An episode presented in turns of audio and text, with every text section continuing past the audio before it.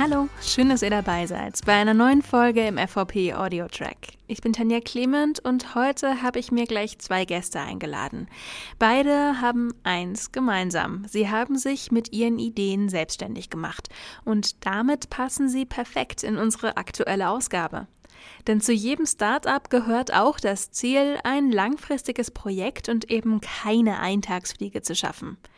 Als erstes ist bei mir Florian Hermisch der sich jetzt mit Retail im Defense-Sektor bewegt, eigentlich aber wo ganz anders angefangen hat. Den Rest erzählt er uns am besten selbst. Hallo Florian, schön, dass du da bist. Ja, vielen Dank auch, dass, äh, dass du mich eingeladen hast und äh, dass ich uns hier kurz vorstellen kann. Ja, jetzt fangen wir erstmal bei dir an. Äh, kannst du dich für unsere HörerInnen mal ganz kurz vorstellen? Wie alt bist du? Was machst du? Wir haben ja, ja klar, gerne. noch nichts gehört. Ja, klar, gerne. Also, mein Name ist ähm, Florian Hermisch. Ich bin ähm, inzwischen, oh, äh, 43 bin ich schon. Ähm, ich komme ursprünglich aus, aus Paderborn, ähm, bin dann fürs Studium nach Aachen gegangen, aber neben dieser Zeit, neben dem Studium, ähm, Informatik war das, ähm, daneben eigentlich schon die gesamte Zeit gearbeitet, um das Ganze zu finanzieren sehr tief in IT reingekommen, Logistiklösungen realisiert und äh, ab dann später bin ich in die Unternehmensberatung gegangen, das fast zehn Jahre, ich sag mal für alle großen, so Automobilhersteller, Logistikunternehmen, was man in Deutschland so kennt. Und habe mich dann in äh, 2019 äh, mit meiner Partnerin zu, ähm, zusammen entschieden, ähm, uns selbstständig zu machen. Mhm. Jetzt bist du einer der Geschäftsführer von Retail. Wie bzw. wann habt ihr angefangen und was macht ihr eigentlich? Ja, 2019 haben wir angefangen und ein bisschen, ähm, wie der Name schon sagt, ähm, ursprünglich mit dem Fokus, äh, Lösungen für den stationären Einzelhandel, für den Retail zu machen. Und da ist das so ein bisschen das Punnwort. Retail ist der Name, AI steckt drin. Und ähm, wir sind gestartet damit, eigentlich die bekannten Lösungen, die man aus dem E-Commerce kennt, ähm, Kundenklicks zählen auf Webseite, zu untersuchen, wie Werbung im Internet wahrgenommen wird, das in den physischen Einzelhandel zu übertragen.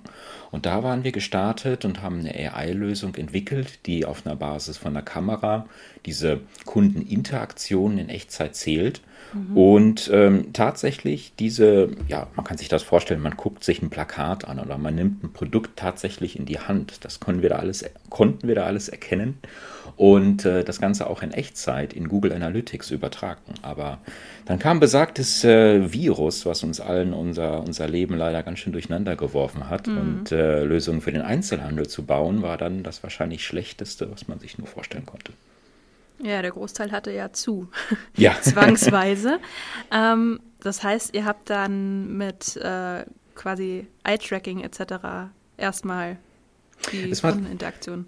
Ja, genau. Also es war Eye-Tracking, das sind etwas ältere Verfahren. Wir haben alle Methoden der KI verwendet, äh, mhm. wo heutzutage sehr viel geht. Wir haben beide eben Hintergrund aus der Informatik kommend, haben da sehr viele ähm, AI-Methoden aufgegriffen, die man auch öf die öffentlich beschrieben sind ähm, und daraus eigene Methoden entwickelt, äh, die auch so entwickelt, dass sie direkt auf der Kamera funktionieren, mhm. also das Ganze auch datenschutzkonform, dass da gar nichts ins Internet übertragen wird, um dann wirklich zu erkennen, ja, hat jemand ein bestimmtes Produkt auf dem Tisch gerade angefasst, ist jemand an einem Pla Plakat vorbeigegangen oder, und das ist dann eher so die Kopfposition, die wir verwendet haben, ähm, hat jemand tatsächlich hingeschaut. Mhm. Aber, und das vielleicht äh, müssen wir uns davon auch ein bisschen, bisschen lösen, das war halt das, womit wir gestartet sind, wo wir dann aber relativ schnell über Corona erkannt haben, es ist ganz, ganz schwierig, hier mit Leuten drüber zu sprechen. Es ist ein physisches Produkt, was man eigentlich jemandem zeigen muss, um es mhm. zu erklären. Wir, wir merken es gerade auch, ja. Vielleicht hat man eine gewisse Vorstellung, eigentlich muss man es sehen, wie es funktioniert. Und das ging in der ganzen Zeit gänzlich gar nicht. Und ähm, da hatte aber glücklicherweise ein guter Bekannter von uns, der in der Defense-Branche unterwegs ist, hatte uns angesprochen und hatte gefragt, ob wir nicht auf Basis von unserer KI, die wir aufgebaut haben, für ihn einen Prototyp realisieren können, um seine Firma auf einer Industriemesse zu präsentieren mit einer Anwendung, um zu zeigen, was man mit KI im Defense-Bereich Gutes machen kann. Was ist dann daraus dann geworden? Ja, das war zunächst, ähm, also was wir da dargestellt hatten, war zu zeigen, wie man mit einer Drohne versteckte Sprengfallen ähm, erkennen kann, Konvoisicherung. Ähm, aber da dann auch wieder so ein kleines bisschen, ja, das war genau ein Monat, nachdem alle aus Afghanistan abgezogen sind. Thema Konvoisicherung war sehr weit entfernt. Ähm, aber was wir da, und das war dann ähm, in 2021, ähm, was wir da schon erkannt haben, viele haben gesagt, wir schauen nach Osten da, da passiert bald was. Mhm. Und ich habe auch viele Freunde, also Schulfreunde, die meines, meines Alters auch vollständig die Bundeswehrkarriere durchlaufen haben und mit denen auch gesprochen. Und die haben uns relativ schnell gesagt, ja, also Drohnen, das ist ein Thema, weil vor allem ich hasse diese Dinger. Also ein guter Freund von mir hat es so gesagt, mhm. ich hasse diese Dinger. Macht mir irgendwas dagegen, wir haben nichts. Und ähm, das hat uns quasi dann schon Ende 2021 für uns die Ausrichtung gegeben, dass wir gesagt haben, auf Basis der, der Fähigkeiten, auch der technischen Fähigkeiten, die wir in der KI aufgebaut haben, ähm, zusammen mit dem, was eigentlich im Drohnenbereich relativ einfach realisierbar ist, haben wir uns äh, dann schon ähm, konzeptionell darauf äh, ausgerichtet, Drohnenabwehrsysteme oder ein Drohnenabwehrsystem zu realisieren. Mhm. Und ähm, ja, dann haben wir es ja mitbekommen, alle mit dem russischen Angriff auf die Ukraine und äh, den Videos, die uns da erreicht haben. Die Drohnen sind ein absoluter Gamechanger und äh, das hat uns auch gezeigt, diese, diese konzeptionellen Ansätze, die führen wir jetzt mit voller Energie fort, weil das ist ein Produkt, was einfach gebraucht wird. Ja, also Drohnen, die man vorher so äh, als Spielzeug quasi noch ein bisschen belächelt hat, gerade in der Wahrnehmung jetzt öffentlich, ne, wenn man sich nicht so gut mit auskennt, die waren dann auf einmal deutlich präsenter unterwegs. Jetzt hattet ihr eine Idee, die zur Zeit gepasst hat und nicht zufällig dummerweise gerade ihr Timeout erlebt hat. Ihr hattet ein System, mit dem es funktioniert. Wie kommt man denn jetzt mit so einer Idee in den Markt oder an den Kunden?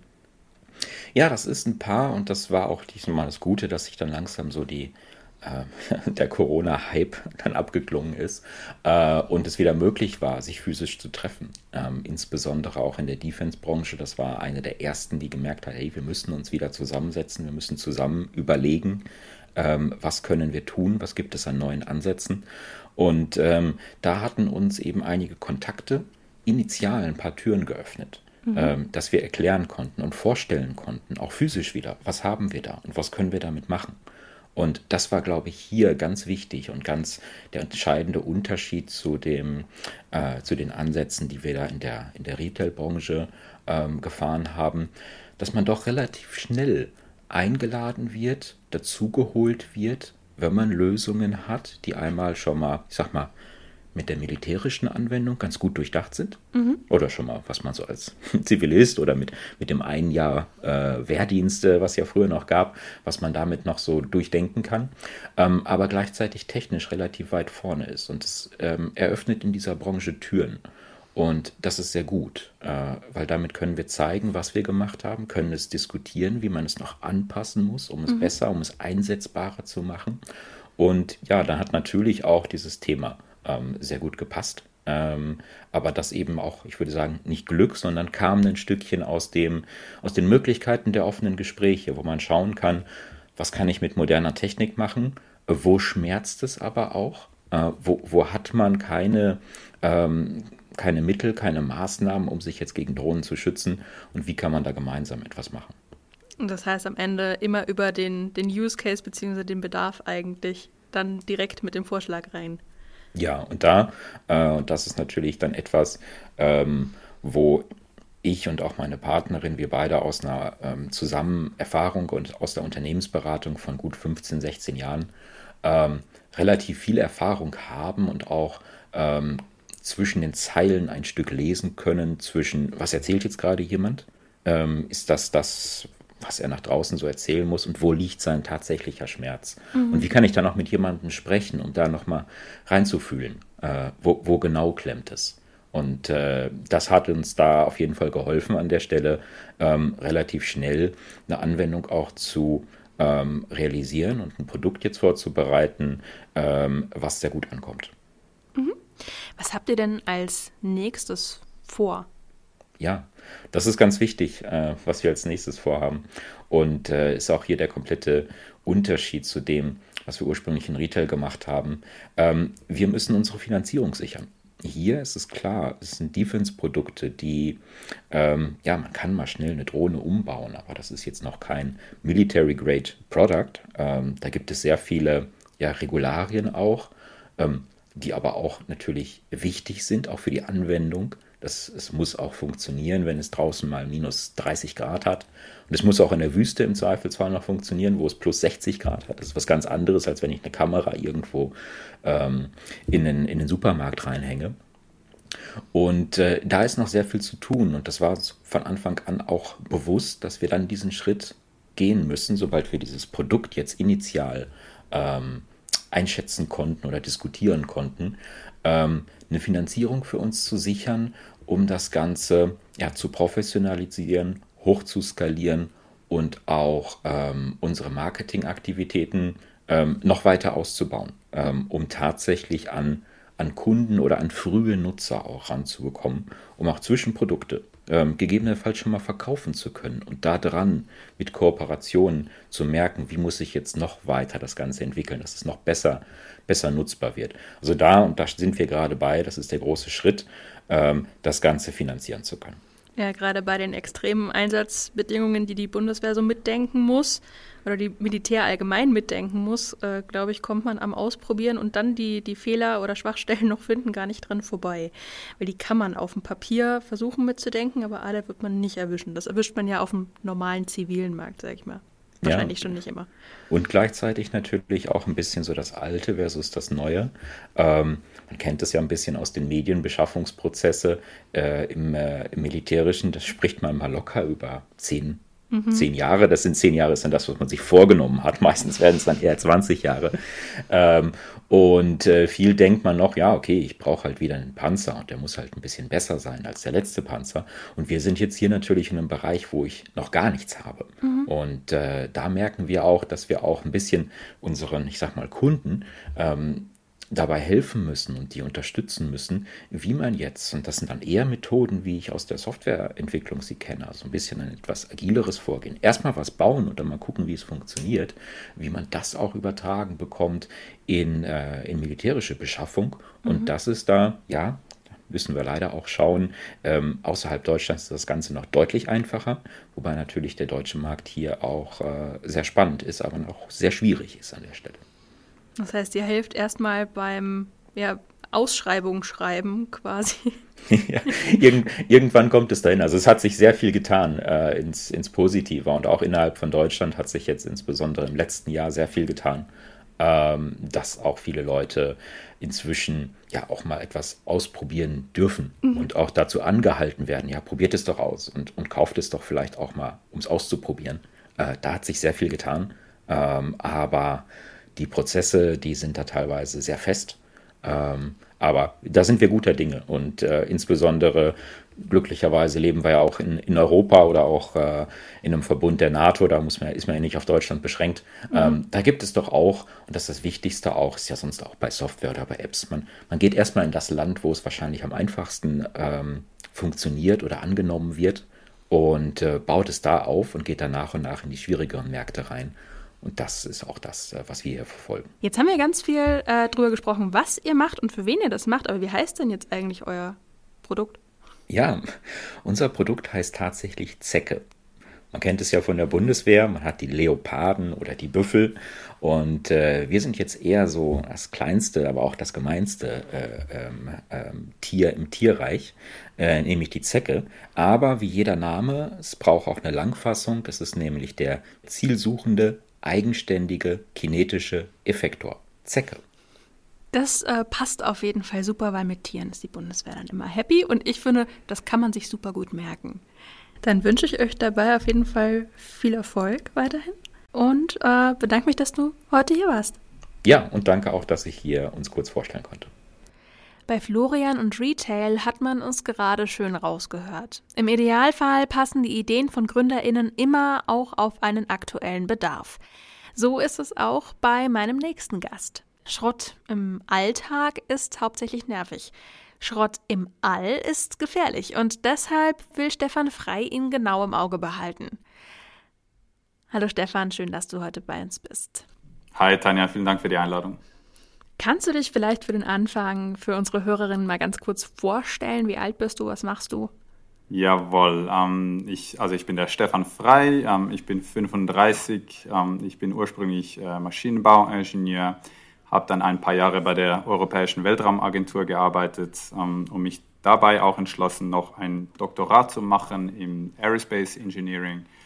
Ähm, genau, da habe ich vor allem äh, mir angeguckt, ähm, wenn man Fragmentation, also Explosion oder Kollision hat im Weltraum was passiert da genau, äh, wie viele neue Objekte kommen da in die Umlaufbahn und wie ähm, äh, ja, hat es auch einen Effekt auf andere Satellitenbetreiber bezüglich Kollisionsrisiko. Du bist Mitgründer von Vioma, Vioma, wie spricht man euch richtig aus? Vioma. Was, Vioma, äh, wie bzw. wann habt ihr angefangen und was macht ihr eigentlich genau? Wir haben Mitte 2020 angefangen. Das war da gerade in, inmitten von der Corona-Pandemie. Äh, wir mögen uns alle noch daran erinnern. Ähm, genau, wir haben uns schon kennengelernt vorher, ähm, vor allem über die Europäische Weltraumagentur. Ähm, wir sind alle drei Gründer, ähm, haben wir Aerospace Engineering ähm, studiert schlussendlich. Ähm, das heißt, man trifft sich da auf einschlägigen Konferenzen, sage ich mal wo es halt vor allem darum geht, ähm, wie können wir das Problem mit dem Weltraummüll angehen. Ähm, es ist ja so ein bisschen die, die Story of Humanity. Überall, wo wir hingehen, müllen wir zuerst mal alles zu und schauen dann später, wie wir das wieder äh, aufräumen können. Ähm, das Problem ist jetzt gerade im, im Weltraum, sind die Geschwindigkeiten, die die Satelliten, die andere Objekte haben, da sind sehr hoch. Wir reden da von, von 28.000 Kilometer pro Stunde. Das heißt sogar ein kleines Objekt, ähm, das da irgendwo in, in deinen Satelliten reinfliegt, kann wirklich sehr katastrophale äh, Effekte haben. Das heißt, ähm, wir äh, wollen wirklich mit Vioma zur Sicherheit im Weltraum beitragen, indem wir äh, bessere Beobachtungen von den Objekten ähm, generieren. Also wir starten unsere eigenen Satelliten, um dann im Weltraum andere Objekte uns anzuschauen äh, hervor oder auszurechnen, wo die sein werden äh, mittelfristig und dann den Satellitenbetreibern ein vorzeitig eine ja, äh, Kollisionswarnung ähm, äh, aussprechen können, damit die dann auch entsprechend ähm, ausweichen können. Also Unfallvermeidung quasi in dem Fall. Äh, wie kommt man dann mit so einer Idee in den Markt?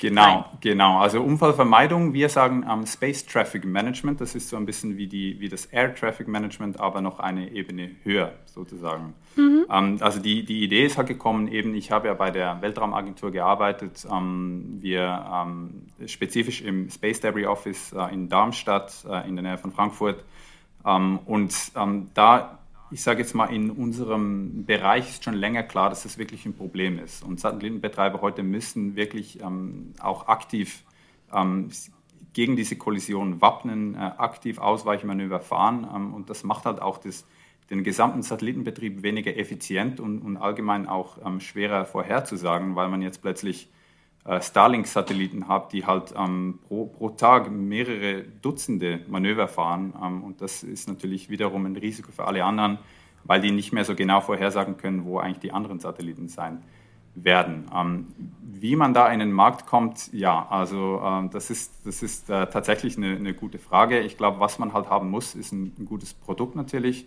Ähm, für uns ist ein gutes Produkt halt das, was schlussendlich zu einer Sicherheits- und Effizienzsteigerung äh, auf Kundenseite, das heißt bei uns beim Satellitenbetreiber, ähm, führen wird. Ähm, und wir machen das vor allem, indem wir halt bessere Daten mit reinbringen. Das heißt, bessere Daten können dazu führen, dass Ausweichmanöver, die vorher mit den schlechten Daten aus Sicherheitsgründen gemacht wurden, schlussendlich dann gar nicht mehr nötig sind. Und jedes Mal, äh, wenn wir einem Satellitenbetreiber ein Manöver einsparen, sparen wir dem sehr, sehr viel Geld ein. Einerseits in ähm, äh, Human Power, äh, das heißt, man braucht weniger Experten, ähm, die das Manöver planen und ausführen.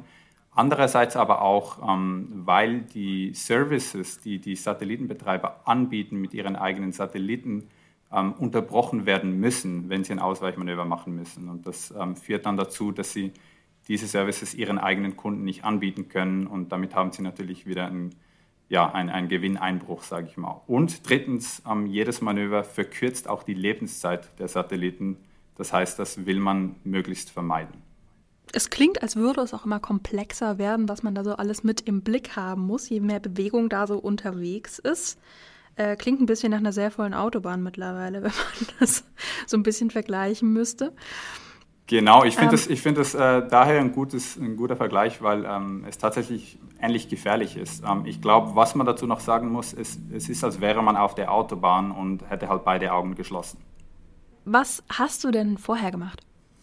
Genau, ähm, da habe ich ja ganz kurz eingeführt. Ähm, zu Beginn, ähm, also ich, ich äh, habe ursprünglich Maschinenbau äh, studiert, ähm, aber bin dann sehr schnell, ich sage jetzt mal, abgedriftet in, in, den, in den Weltraum natürlich, das ist jetzt ein bisschen stereotypisch, ähm, ja, schon gerne auch Astronaut geworden, habe mich da auch beworben auf die, auf die Ausschreibung, ähm, die die ESA, glaube ich, Anfang diesen, dieses Jahres ähm, ausgeschrieben hat. Ähm, hat leider nicht geklappt für mich. Äh, ich wurde da nicht äh, eingeladen für die nächsten Meetings, genau. Aber dann halt eben ähm, auf wissenschaftlicher Ebene weitergearbeitet bezüglich Weltraum, ähm, sehr genau untersucht, wie der Weltraummüll oder ganz allgemein alle Objekte, die jetzt da oben sind, ähm, ja, sich auswirken auf die, auf die Tätigkeiten von Satellitenbetreibern ähm, und da natürlich dann auch sehr viel ähm, oder einen guten Überblick erhalten, ähm, was genau das Problem ist und, und was nötig ist, um dieses Problem auch entsprechend ähm, anzugehen. Also ich habe da dann mehrere Jahre bei, der, bei dem Space Debris Office gearbeitet, habe mich da vor allem darum gekümmert, ähm, zu schauen, wie sich die verschiedenen Akteure im Space eigentlich an die, die Space Debris Mitigation Guidelines halten. Also ähm, wie sehr schauen die, dass sie den, den Weltraum nicht weiter zumüllen. Ähm, und mhm. da wurde halt auch klar, ja, halten sich halt nicht alle so richtig dran. Ähm, da muss schon noch mehr gehen. Ja, vor allem, weil je weniger man sich ja an die Vorgaben hält, auf umso mehr Objekte muss man in Zukunft auch aufpassen, genau. damit man nicht reinfliegt. Äh, Richtig. Dass es ein sehr wichtiger Job ist, den ihr da macht, das äh, haben wir, glaube ich, jetzt ganz gut und auch sehr visuell beschrieben. Aber wo steht denn Vioma gerade und was habt ihr als nächstes so vor? Genau, erstens vielen Dank einmal, äh, dass du sagst, dass das, äh, dass das wichtig ist. Ähm, in der Tat, wir sehen uns auch als äh, kritische Infrastruktur, ähm, gerade auch, weil im Moment halt eigentlich nur das US-Militär wirklich einen guten Überblick hat, auf, von was da oben eigentlich los ist. Gerade Europa ist hier sehr abhängig von den amerikanischen Daten, um auch ähm, seine eigene Infrastruktur zu schützen. Äh, wo wir stehen jetzt im Moment, ähm, wir haben schon ähm, Services ähm, operational, also wir ähm, helfen jetzt schon ähm, Satellitenbetreibern, die, die Kollisionsvermeidung aktiv äh, zu bewältigen, indem wir eben Warnungen aussprechen schon ähm, und auch op, äh, ja, optimale Manöver, äh, wie, wie sie da ausweichen können, vorschlagen. Ähm, aber wichtiger vielleicht ist die, die technische Komponente, ähm, wo stehen wir eigentlich mit unserem eigenen Sensornetzwerk, also eben mit unseren eigenen Satelliten, die dann die, den, die Umgebung in situ beobachten wird. Ähm, und hier haben wir jetzt schon den ersten Satelliten in Auftrag gegeben. Der wird auf Ende nächsten Jahres fertiggestellt und dann da auch zeit, zeitnah gestartet. Also wir sind schon sehr nah dran, hier unsere eigene Weltrauminfrastruktur aufzubauen. Was hat euch denn am meisten geholfen, da hinzukommen, wo ihr jetzt seid? Also bis zu so einem eigenen äh, Satelliten kommt man jetzt nicht so über Nacht. genau, das, das stimmt. Ähm, ich glaube, was halt ganz wichtig ist natürlich, ist ein, ein exzellentes Team. Ähm, das haben wir das Glück gehabt, dass wir halt sehr viele Leute schon gekannt haben in diesem Bereich. Ähm, also ja, das, ich sage jetzt mal, die, die ersten 20 Leute, wo wir jetzt ja schon sind, das aufzubauen, ähm, das ging relativ leicht. Einerseits, weil wir, wie gesagt, ein gutes Netzwerk haben und andererseits halt auch, weil unsere Mission natürlich von, äh, von vielen von unseren Mitarbeitern auch als, als, sehr, als sehr wichtig äh, angesehen wird. Also die Motivation, hier morgens aus dem Bett zu kommen und, und sich wirklich um, ja, um Weltraummüll zu kümmern, ähm, ist glücklicherweise etwas, äh, was uns sehr, sehr leicht fällt. Mhm. Dann wünsche ich euch auf jeden Fall noch ganz viel Erfolg dabei und bedanke mich nochmal, dass du bei mir im Podcast warst. Herzlichen Dank, Tanja. Wenn ihr neugierig geworden seid und mehr zu Vioma oder Retail wissen wollt, dann könnt ihr Stefan und Florian auch live treffen auf der Berliner Sicherheitskonferenz am 29. und 30. November. Da findet ihr in der Startup Area auch noch weitere innovative Ideen. Alle Informationen dazu findet ihr auf euro-defense.eu und mehr tolle Beiträge aus unserer aktuellen Future for Public Ausgabe findet ihr natürlich wie immer auf fvp.online und in unserem Newsletter. Falls ihr den noch nicht kennt, könnt ihr euch auf unserer Website anmelden. Danke, dass ihr heute mit dabei wart, macht's gut und bis zum nächsten Mal.